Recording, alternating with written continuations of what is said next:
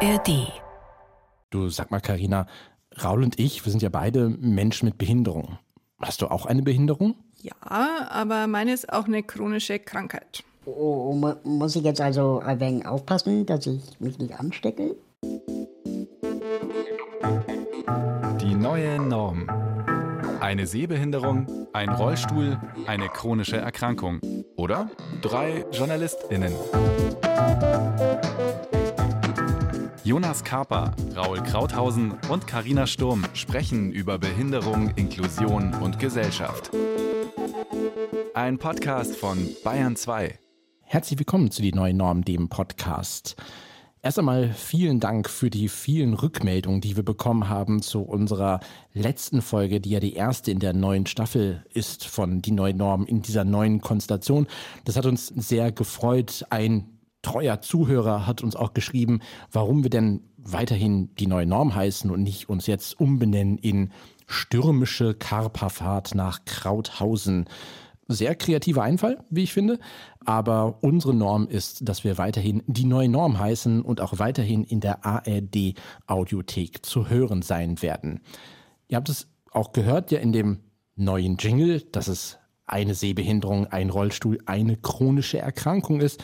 Und in dieser Podcast-Folge möchten wir uns dem Thema chronische Erkrankung, wir fragen uns, was ist der Unterschied zwischen einer chronischen Erkrankung und Behinderung? Gibt es da überhaupt Unterschiede? Und warum muss man unbedingt von Krankheit sprechen? Sind wir Menschen mit Behinderung wirklich krank? Darüber sprechen wir mit Karina Sturm und Raul Krauthausen. Hallo. Hi. Mein Name ist Jonas Kaper. Eine chronische Erkrankung. Karina, das ist quasi das, womit du jetzt in diesem Podcast verbunden bist. Ist das auch deine ja, Selbstbezeichnung? Also würdest du dich selbst eher als Person mit einer chronischen Erkrankung bezeichnen oder als ja, Frau mit Behinderung? Äh, ich glaube, mehr als jemand mit einer chronischen Erkrankung. Einfach weil ich irgendwann ja auch mal gesund war. Also für mich gab es ja ganz klar diesen, diesen Einschnitt von dem einen zum anderen. Ähm, und also per Definition ist meine Erkrankung eine Erkrankung, die auch eine Behinderung sein kann, aber nicht muss. Da habe ich mich die ganze Zeit gefragt, so bedingt das eine nicht auch das andere? Also quasi ist jede Behinderung eine chronische Erkrankung oder ist jede chronische Erkrankung auch eine Behinderung? Also quasi, Raul, du mit Glasknochen, brichst du dir chronisch die Knochen oder und, äh, ich als Mensch mit Sehbehinderung kann ich chronisch nicht gut sehen? Das ist eine gute Frage. Ich weiß jetzt nicht genau, was die medizinische Definition ist, aber ich würde sagen, ich bin chronisch gefährdet, mir schneller die Knochen zu brechen. Wenn der Knochen dann gebrochen ist, dann ist er halt gebrochen und heilt so schnell wie vielleicht deine Knochen. Aber ich kann die Frage ja zurückstellen, äh, Jonas. Deine Sehbehinderung war ja auch fortschreitend. Bist du jetzt chronisch krank oder bist du jetzt äh, sehbehindert? Wir haben ja in der letzten Folge ja auch über das medizinische Modell von Behinderung gesprochen und gesagt, dass natürlich jeder Behinderung in irgendeiner Art und Weise eine Ursache zugrunde liegt. Also ein Unfall vielleicht oder eine Erkrankung in dem Sinne. Also könnte man natürlich sagen, dass ich eine Erkrankung habe, die andauert. Ich finde aber quasi gerade beim Thema Erkrankungen immer so ein bisschen schwingt dieses Heilen mit. Also bei, bei Behinderungen ist so auch, obwohl es ja quasi diese Doppeldeutigkeit des Wortes gibt, dass man ja nicht nur eine Behinderung hat, sondern auch behindert wird. Das klingt irgendwie so, so endgültig. Erkrankung klingt für mich so ein bisschen heilbar und chronisch auch so ein bisschen wechselhaft. Also immer mal wieder, also dass es immer mal wieder auftaucht und dadurch, dass es bei mir jetzt persönlich jetzt nicht ähm, ja in dem Sinne Tage gibt, wo ich sehr gut sehen kann und Tage gibt, wo ich weniger gut sehen kann, finde ich irgendwie diese Bezeichnung chronische Erkrankung jetzt in meinem Fall irgendwie so ein bisschen ja eher fehl am Platz. Soll ich hier mal die Definition einschmeißen von chronischer Krankheit? Hau raus. Also chronisch krank ist, wer länger als drei beziehungsweise sechs Monate lang krank ist und welche Krankheit nicht heilbar ist. Also ähm, drei beziehungsweise sechs Monate, da sind sich die Quellen nicht einig. Aber chronische Krankheit ist tatsächlich die häufigste Ursache von Behinderung. Wusstet ihr das? Okay, also quasi nicht diese immer wieder auftauchende Story von irgendwie durch einen was weiß ich, Autounfall, dann querschnittsgelähmt und im Rollstuhl, was ja eher so ein, ja, so ein, ein Ereignis ist. Ja, das ist so diese stereotypische Vorstellung von, wie jemand äh, mit Behinderung aussieht, aber das trifft tatsächlich nur auf unter ein Prozent der Menschen zu. Mhm. Das heißt, wenn ich jetzt eine Krebserkrankung habe, ähm, dann kann ich auch chronisch krank sein. Definitiv. Also es gibt ohnehin, glaube ich, chronisch verlaufende Krebsformen, aber du kannst auch Langzeitschäden haben zum Beispiel und dadurch chronisch krank sein. Und oder behindert. Weil ja auch nicht jede chronische Krankheit zu einer Behinderung führt und auch nicht jede Behinderung hat eine chronische Erkrankung zugrunde liegen. Genau darauf wollte ich gerade hinaus. Das heißt, eine Behinderung resultiert aus der chronischen Erkrankung. Kann, muss aber nicht. Genau. Und, äh, um es noch ein wenig komplizierter zu machen, manche Leute mit zum Beispiel meiner Erkrankung identifizieren als Mensch mit Behinderung und andere nicht. Weil es auch ein Spektrum ist, auf dem manche wenig eingeschränkt sind und andere mehr. Und wann entscheidest du dich, ähm, dich als Frau mit Behinderung zu bezeichnen oder als chronisch erkrankte Frau? Schwierig. Ich glaube, der Übergang ist ziemlich fließend, aber ich glaube, an dem Punkt, an dem du von deiner Umwelt so eingeschränkt wirst, dass dir das selber auffällt, ich glaube, das war für mich so der Punkt, wo ich dachte, ja, das ist schon durchaus auch eine Behinderung.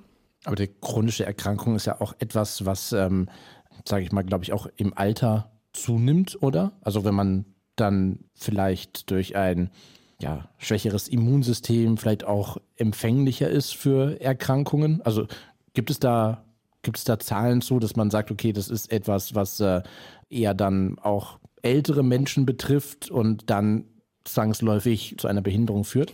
Also ich liebe ja Zahlen, schön, dass du fragst. ähm, insgesamt leben 40 Prozent aller Deutschen mit einer chronischen Erkrankung. Und ja, klar, das nimmt im Alter zu. Also am Anfang so zwischen 30 und 39 sind es nur 20 Prozent, die chronisch krank sind. Ähm, und dann zum Beispiel bei den über 60-Jährigen sind es dann schon 38 Prozent und bei über 70-Jährigen sind es im Endeffekt fast die Hälfte aller Menschen. Finde ich in dem Sinne spannend, wenn man ja quasi sagt, du, du sagst, 40 Prozent haben eine chronische Erkrankung die Zahl, die ja immer wieder genannt wird, dass quasi jeder zehnte Person in Deutschland hat eine Behinderung. Und wenn man dann aber schaut, okay, wie viele Leute wirklich dann ja chronisch krank sind, was dann zwangsläufig auch sie vielleicht im Alltag einschränkt und sie vielleicht auch behindert, ohne dass sie es vielleicht so nennen möchten oder dass es so anerkannt ist, ist es ja eine Riesenmenge von Personen. Ja, wenn man die alle dazu nehmen würde und quasi zur Community von Menschen mit Behinderung zählen würde, dann wären wir keine Minderheit, sondern eher die, die Mehrheit. Ich finde das deswegen so interessant, weil ich erinnere mich an ein Gespräch mit der sogenannten Einsatzbegleitung meines Assistenzdienstes, also die, die für mich und mit mir die Assistenzen koordinieren, die ich am, äh, morgens und abends brauche und die die Dienstpläne und Abrechnung machen. Und die Einsatzbegleitung sagte, als ich mit Assistenz anfing, da war ich Anfang 20, die sagte zu mir, es ist leichter mit Behinderung alt zu werden, was Assistenz angeht, als im Alter behindert. Weil wenn du dann nämlich 79 bist und du brauchst plötzlich Assistenz, dann wird die nicht mehr bezahlt ohne weiteres vom Amt, weil du bist ja alt und gehst dann halt ins Altersheim. Wenn du aber als behinderter Mensch alt wirst und du hast dein Leben lang Assistenz gehabt, dann ist die Wahrscheinlichkeit groß, dass du zu Hause gepflegt wirst, weil du ja eh gepflegt wurdest.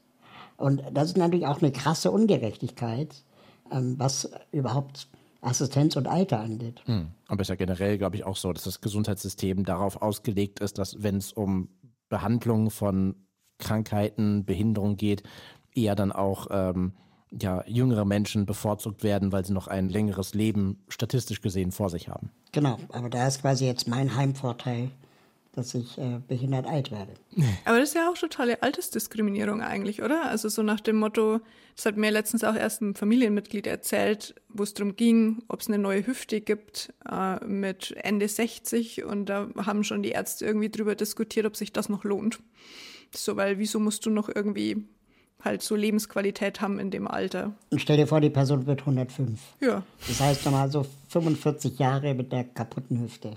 Ja, und Schmerzen auch, die damit assoziiert sind und extrem reduzierte Lebensqualität halt. Ja. Aber hat eine chronische Erkrankung nicht auch immer etwas zu tun, dass es, wie ich eingangs schon sagte, so, so eine gewisse Wechselhaftigkeit, also dass es wie gesagt, Tage gibt, wo die Erkrankung und dann die vielleicht damit einhergehende Behinderung gar nicht so, so stark ausgeprägt ist und dann es Tage gibt, wo es dann etwas schwieriger ist. Karina, du hast ja in der, in der letzten Folge auch erzählt, dass es bei dir ja auch so ist, dass es Tage gibt, wo du vielleicht im Rollstuhl unterwegs bist und manche, wo man jetzt von außen betrachtet gar nicht jetzt sagen würde, ah, das ist eine Frau mit Behinderung. Ja, die gibt's, glaube ich, gerade bei chronischer Krankheit ganz viel. Also das ähm, nennt sich ja dann immer so schön dynamische Behinderung.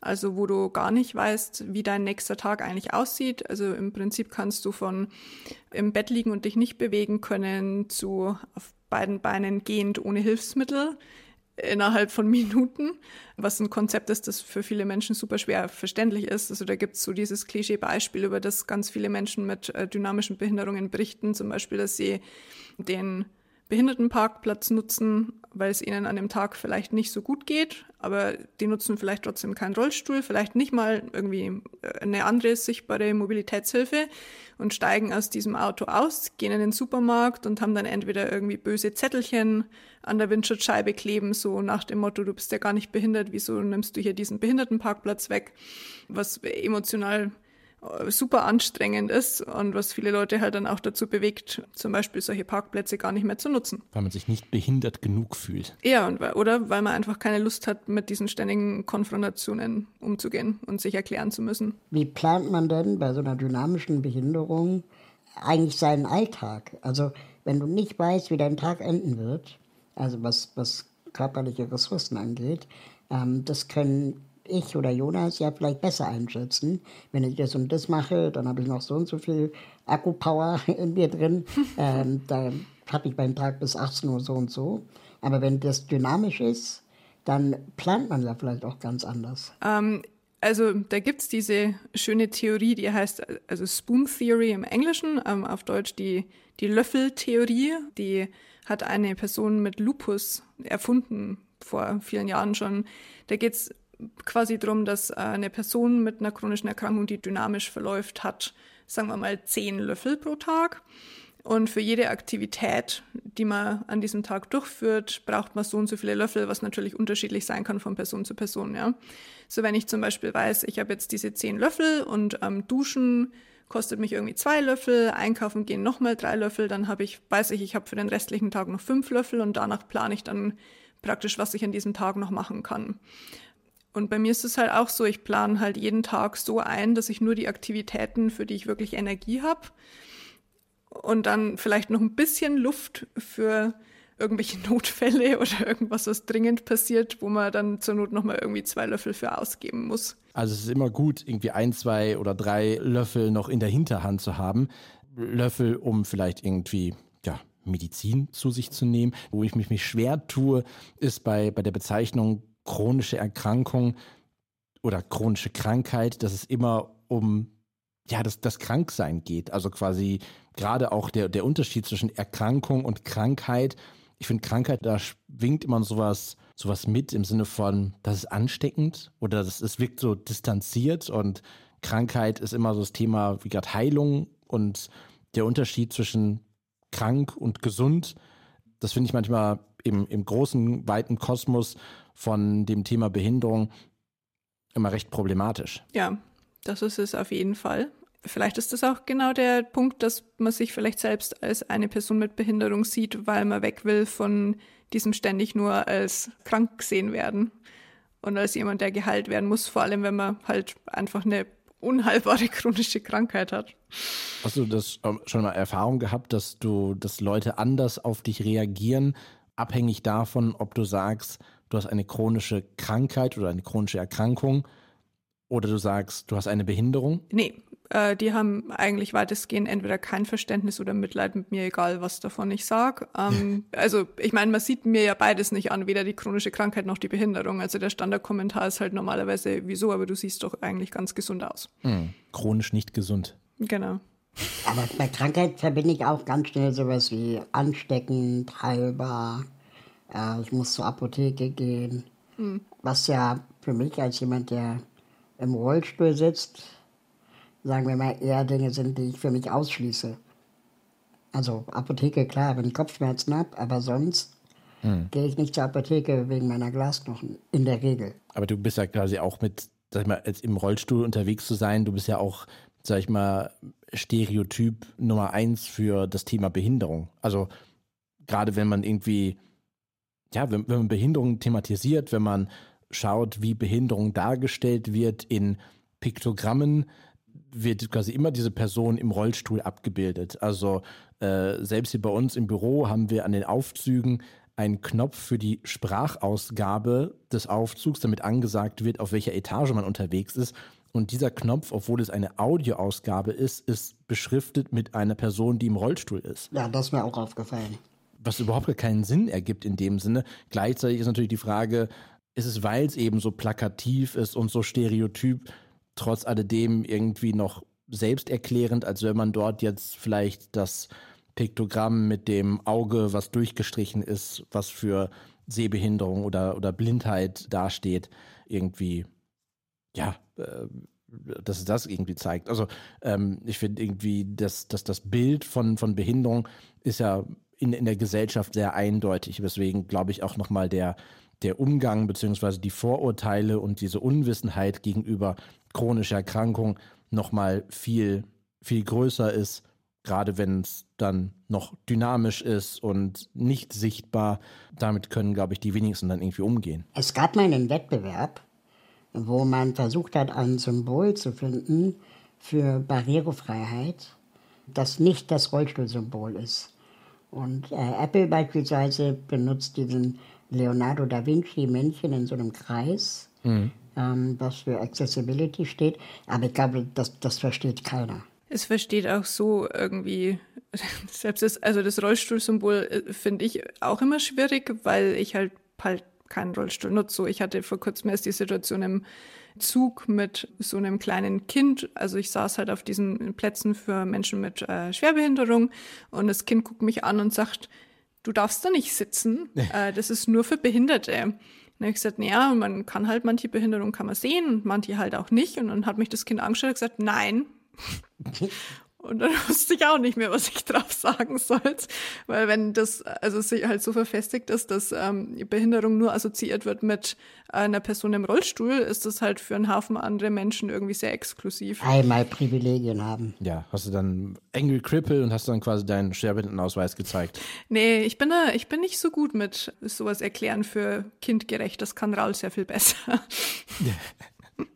Aber ähm, ich, ich habe neulich einem Elternteil dann gesagt, dass ähm, ich jetzt meinen pädagogischen Auftrag hiermit geleistet hätte, indem ich äh, fünf Kindern 20 Minuten lang erklärt habe, warum ich klein bin und äh, die Person dann gebeten, doch ihre Kinder wieder bei sich zu nehmen, weil ich hier nicht ähm, den Auftrag habe, die Kinder zu erziehen.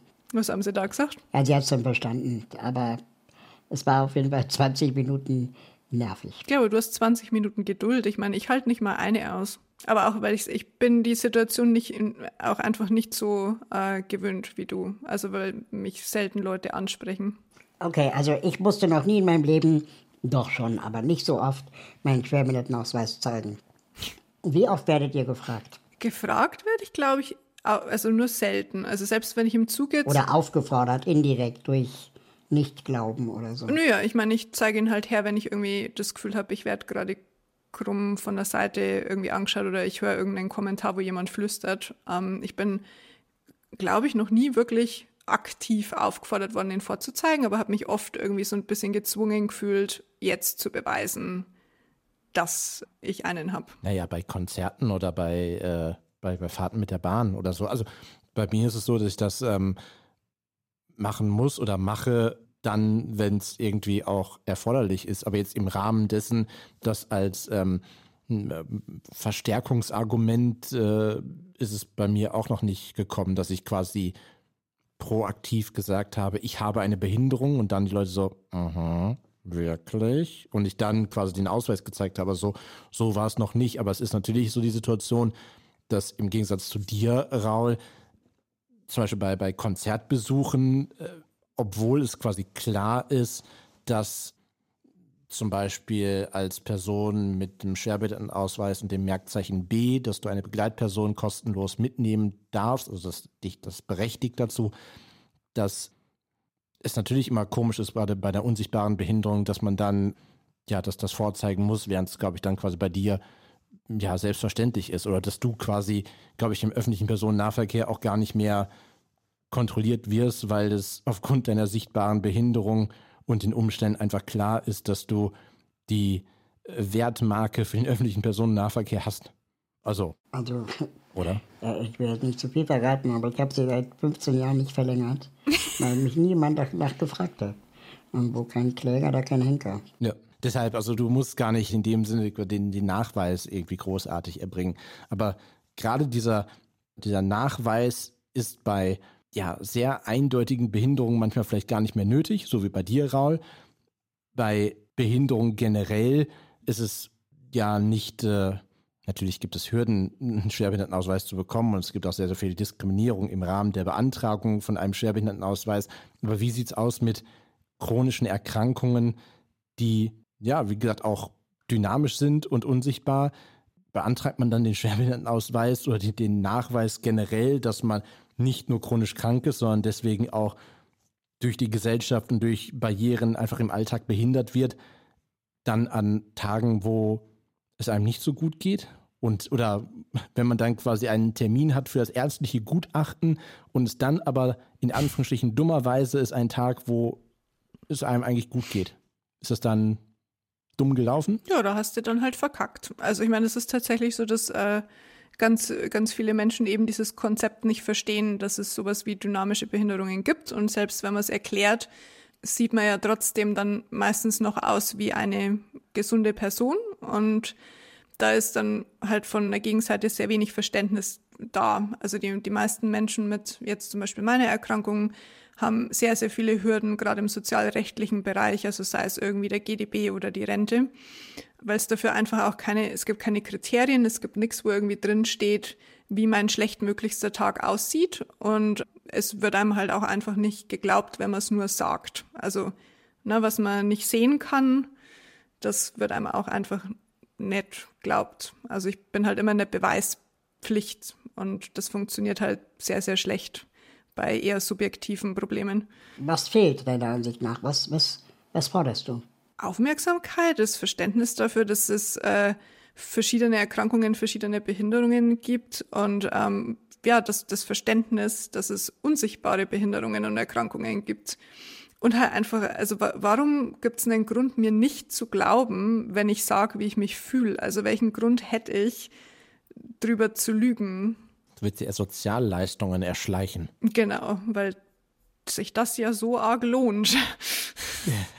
Macht man sich. Also gerade weil da so viel Stigmatisierung mit einhergeht, ne, wenn man dann einmal diese Sozialleistungen hat. Nee, und auch weil, also ich meine, als ich krank wurde, war ich irgendwie 24, stand irgendwie so in der Blüte meines Lebens, würde ich fast sagen. Mir ging es wirklich gut, ähm, hatte einen, einen tollen Job der gut bezahlt war. Wieso hätte ich da irgendwie das Bedürfnis, äh, plötzlich Sozialleistungen zu bekommen, obwohl es mir in meinem Job und in meinem Leben noch eigentlich gut ging? Also es gibt keinen Grund dafür, dass ich äh, jemanden anlügen wird. Mhm. Was ich halt so krass finde, ich meine, wir leben im 21. Jahrhundert. Wir haben das Jahr 2023. Es ist ja nicht so, dass äh, Menschen mit Behinderungen, chronischer Erkrankungen irgendwie erst seit fünf Jahren existieren würden. Und jetzt haben wir sehr viele Menschen, die Long-Covid haben oder ME-CFS, ähm, auch eine, eine chronische Erkrankung. Also ich zumindest lese immer häufiger davon, dass die Behörden es nicht hinbekommen, das auch anzuerkennen und zu, zu akzeptieren, dass das auch als Behinderung gelesen wird. Ja, du erwähnst ja aber gerade auch Krankheiten, die ganz oft hauptsächlich Frauen betreffen. Und da spielt ja nochmal ein ganz anderer Faktor mit rein, nämlich dass man jungen Frauen, die nicht krank aussehen, generell eher wenig glaubt. Ja, das hat es in der letzten Folge schon angedeutet. Ja, aber das gerade bei ME, CFS, Long-Covid, bei meiner Erkrankung, bei ganz, ganz vielen anderen, die ähm, dominieren Frauen betreffen und auch die so komplex sind und man teilweise weder die Ursache ganz klar definieren kann, noch gibt es irgendwie eine Behandlung und diese Erkrankungen werden dadurch halt einfach komplett ignoriert und ja, sehr stigmatisiert. Ja, scheiße. Aber ist es nicht auch so, wenn man nochmal den Vergleich zieht zu den Unterschied, also wenn es überhaupt einen Unterschied gibt zwischen chronischer Erkrankung und Behinderung, hat es nicht auch trotzdem sehr viel mit der Selbstbezeichnung zu tun? Also, wie gesagt, bei mir hat es auch ähm, gedauert, bis ich das quasi für mich akzeptiert habe, dass ich ein Mensch mit Behinderung bin, obwohl ich schon lange vorher meine Behinderung oder Krankheit in, dem Sinne quasi äh, bekommen habe, dass es trotzdem ja auch ein bisschen die Frage ist, ob man sich zu der Gruppierung hinzuzählt, unabhängig jetzt davon, ob das dann von, von Amts wegen auch bestätigt wird und man einen Schwerbehindertenausweis bekommt und so weiter und so fort.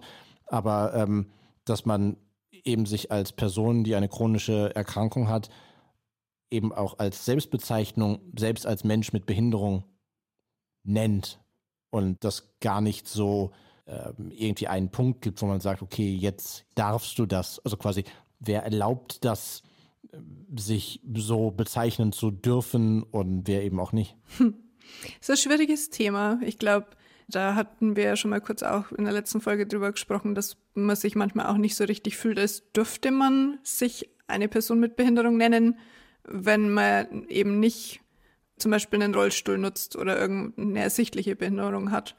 Das war für mich auch ganz lang sehr, sehr schwierig und ich glaube, das ist auch der Grund, warum ich hauptsächlich mich irgendwie als chronisch krank bezeichne. Mhm. Weil es ja quasi trotz alledem Definitionen ja gibt zum Thema, was Behinderung ist. Auch wenn sie trotz alledem sehr, finde ich, schwammig sind. Also ähnlich, ähnlich schwammig wie die Definition von chronischer Erkrankung ist es ja auch bei Behinderung so, dass äh, dort ähm, es weit umrissen wird und äh, wenig eindeutig ist. Was aber im Endeffekt ja eigentlich auch vielleicht gut ist, weil es eben ja nicht, wie wir gemerkt haben, es die eine Art von Behinderung gibt, sondern dass Behinderung eben auch vielfältig ist. Ähm, die UN-BRK zum Beispiel sagt, Menschen gelten als Person mit Behinderung, wenn sie langfristige körperliche, seelische, geistige oder Sinnesbeeinträchtigungen haben, welche sie in Wechselwirkung mit verschiedenen Barrieren an der vollen, wirksamen und gleichberechtigten Teilhabe an der Gesellschaft hindern können.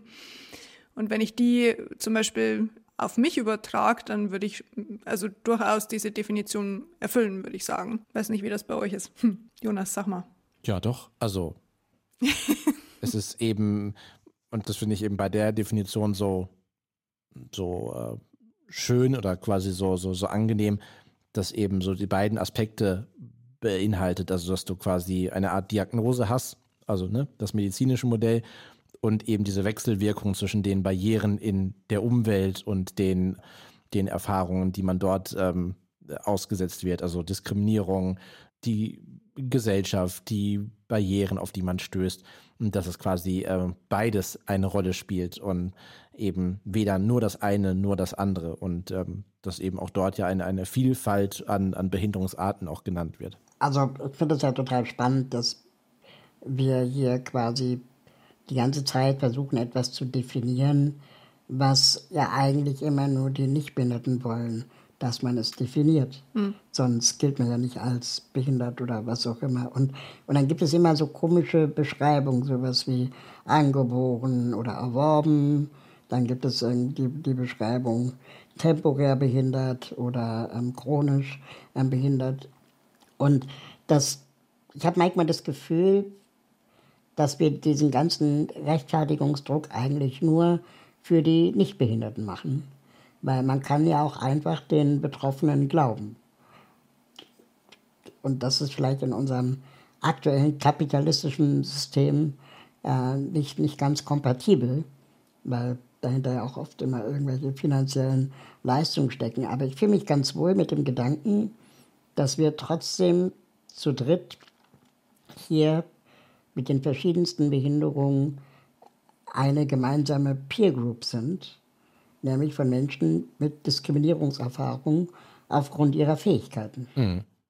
Und dass wir auch viele, also nicht nur drei unterschiedliche Behinderungsarten haben, sondern auch eben den Unterschied haben zwischen im, im Laufe des Lebens erworben und sichtbare Behinderung und dynamische Behinderung und das einfach auch nochmal zeigt, wie, ja, wie, wie, wie vielfältig wirklich Behinderung ist und dass es weit über sorry Raul, weit über Rollstuhl hinausgeht.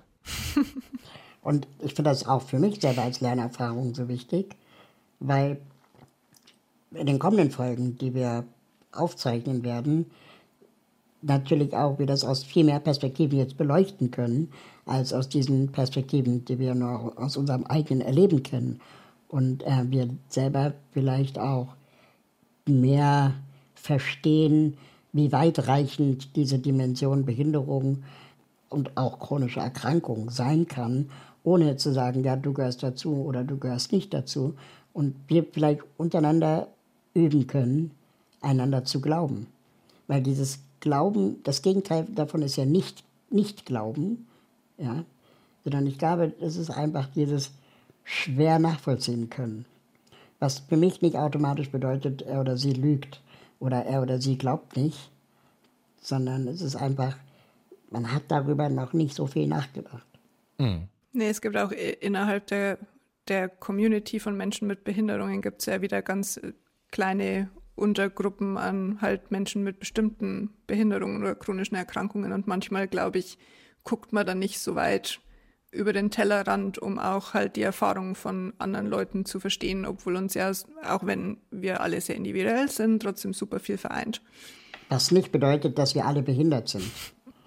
Also das, das finde ich, also ernsthaft, das, also ich finde das wirklich eine total spannende Definitions-, auch schwierige Definitionssache. Mhm. Ne, weil es gibt ja sehr oft auch den Satz, wo jemand sagt, oh, wir sind doch alle behindert. Dann würde ich sagen, ja, aber wir haben vielleicht eine Behinderung mehr. Mhm. Aber steht dir das zu? Deswegen habe ich ja vielleicht gesagt.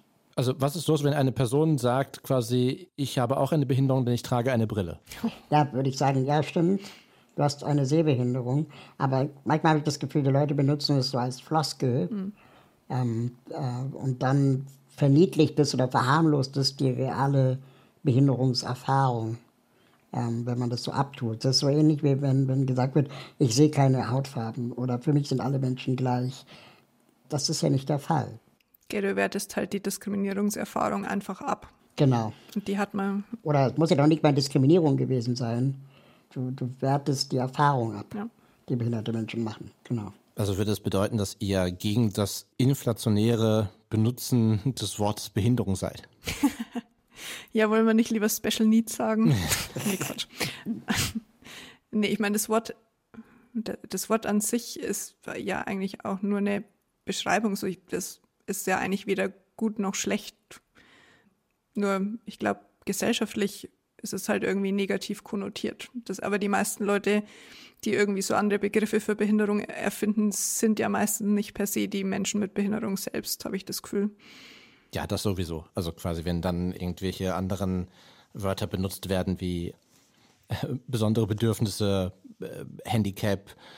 Ich wurde neulich mal gefragt, äh, ob denn die, Begr um das Wort Behinderung zu vermeiden, denn gut wäre zu sagen, Mensch mit Teilhabe ausschließen. Das habe ich auch noch nicht gehört. Ähm, ja, fand ich als Selbstbezeichnung auch eher problematisch. Also ich würde mich jetzt auch nicht als, hallo, ich bin Jonas, ein Mensch mit Teilhabe ausschließen. Ähm, deshalb, also, nein, auf der einen Seite. Oder der, der Teilhabeausschlussausweis. es, es ist die Frage halt, dass wir auf der einen Seite sagen, und das finde ich halt bei dieser, bei dieser Thematik Behinderung, chronische Erkrankung etwas schwierig, beziehungsweise da diese Trennschärfe hinzubekommen, dass wir auf der einen Seite sagen, wir fordern ein, dass uns geglaubt wird, also, dass wenn wir selber sagen, ich habe eine Behinderung, auch wenn sie nicht sichtbar ist, ich möchte, dass mir geglaubt wird. Und wir aber gleichzeitig sagen, dass wenn andere Personen sagen, haben wir nicht alle eine Behinderung oder ich habe eine Behinderung, ich trage eine Brille oder whatever, dass wir dann sagen, nee, also so nicht. Also dass wir quasi selber selber trotzdem urteilen und sagen, wir, wir fordern ein, dass äh, dass behindert sein uns ähm, ja, geglaubt wird, aber urteilen trotzdem, welche anderen Personen es machen dürfen oder nicht. So ein bisschen double bind, oder? Carina, sag was. Also es gibt ja doch einen Unterschied zwischen einer Brille, die ja mittlerweile sehr, sehr viele Menschen tragen und Leuten, die trotzdem irgendwo zu einer marginalisierten Minderheit gehören und Diskriminierung erleben. Wobei ich jetzt, ja, ich meine, Leute mit Brillen werden auch teilweise diskriminiert. Das stimmt schon. Also da ist schon was dran an dem, was Jonas sagt. Ich habe neulich in einem Workshop gehört, dass äh, es wohl auch mal eine Zeit gab, in der Menschen, damals als man noch die Gemälde von Hand malte, ja, äh, dass, dass Menschen ihre Brillen versteckt haben, mhm. wenn das Gemälde angefertigt wurde weil es als ähm, stigmatisierend galt. Und gleichzeitig gab es auch mal einen Trend, eine Zeit lang, sich coole äh, Brillen aufzusetzen, äh, die Fensterglas hatten. Einfach nur als modisches Accessoire, weil es vielleicht quasi die, das Erscheinungsbild des eigenen Gesichts veränderte. Also, also meinst du, dass Behinderung jetzt dann auch bald ein Trend wird und jetzt dann Leute irgendwie modische Gehstöcke als Accessoires benutzen oder so? Ja, ich weiß nicht, vielleicht. Oder VR-Brillen. Wann wird es eigentlich Zeit, Raul, für, für einen neuen Elektrorollstuhl von dir? Äh, ich warte auch drauf. Im Moment wird jedes Ersatzteil einmal ausgetauscht und der ist dann quasi wie neu. Okay. Na schade, also wie gesagt, wenn du einen komplett neuen bekommen würdest, vielleicht wäre der dann auch fancy und alle würden sagen, oh, ja, Krauthausen mit seinem neuen Geschoss. Oh, es gibt so geile neue Rollstühle. Der Doppel, also der, der Nachfolger von dem, den ich jetzt habe, der sieht schon ein bisschen besser aus. Hat er auch einen coolen Namen wenigstens? Nee, die, die heißen alle gleich, ist einfach nur eine Weiterentwicklung. Ach so. Sieht ein bisschen stylischer aus. Geht mehr so Richtung Apple. also, Karina, als du das erste Mal in deinem Leben auf Menschen mit Behinderung getroffen bist, mhm. wie hast du dich dabei gefühlt, als du schon die Diagnose hattest? Ah, Gott. äh, ich glaube, dass ich auch extrem viele Stereotypen im Kopf hatte über behinderte Menschen. Also ich hatte auch nicht super viel Kontakt, bevor ich selber halt dann eben Teil von der Community war. Ich weiß nicht, ich habe in Retrospekt mache ich mir ständig Vorwürfe, wie ableistisch ich gedacht habe. Also ich habe mich hoffentlich nicht sonderlich häufig ableistisch verhalten, aber ich hatte mit Sicherheit diskriminierende Denkmuster, ähm, die ich damals selber auch einfach überhaupt nicht verstanden habe. Ähm, ja, ich habe das Gefühl, ich bin eine deutlich bessere, offenere Person geworden, seit ich sehr viel mehr Kontakt zu Menschen mit Behinderung habe. Kannst du sagen, was du von ihnen gelernt hast? Oh, das ist eine große und was habe ich gelernt? Ich glaube, ich habe eine komplett neue Perspektive von so ziemlich jedem Bereich meines Lebens. Also gerade auch durch ähm, Menschen mit anderen Behinderungen, also hier mit, mit körperlichen Behinderungen, mit sichtbaren Behinderungen und so.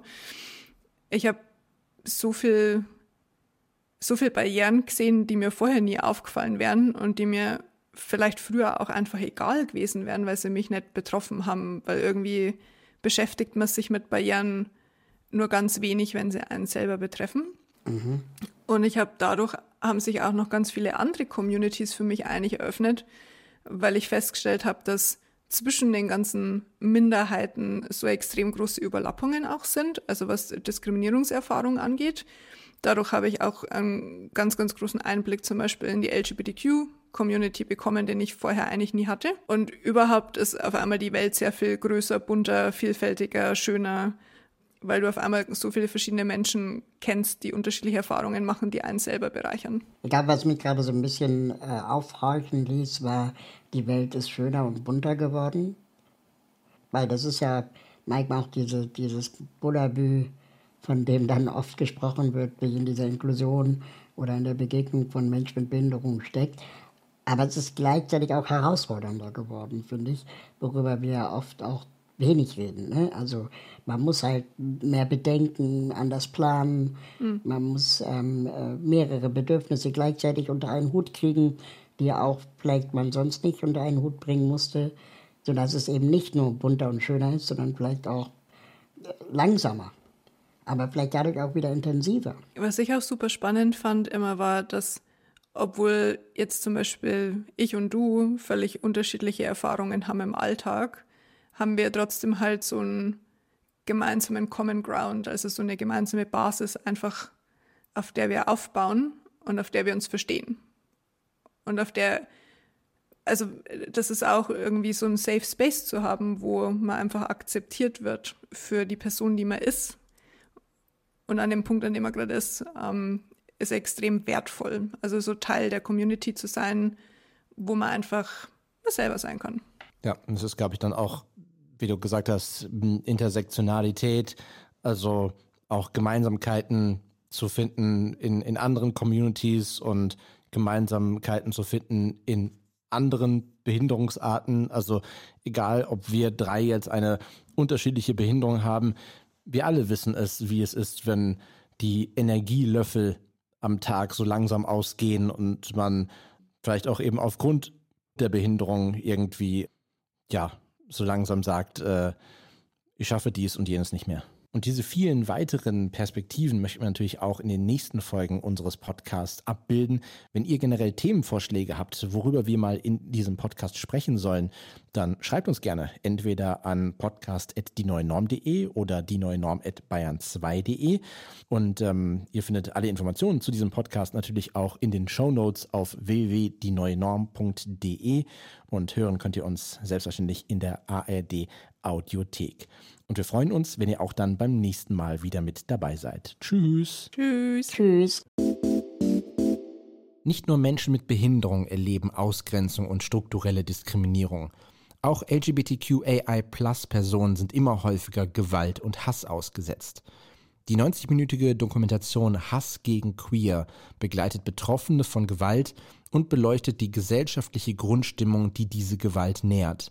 Die Dokumentation stellt die Frage, wie tief diskriminierendes Denken und Handeln strukturell noch verankert ist, an welchen Stellen die Verbindung mit Rassismus und Sexismus sichtbar wird und inwiefern diese Entwicklung auch ein Gradmesser für den Zustand unserer Demokratie ist.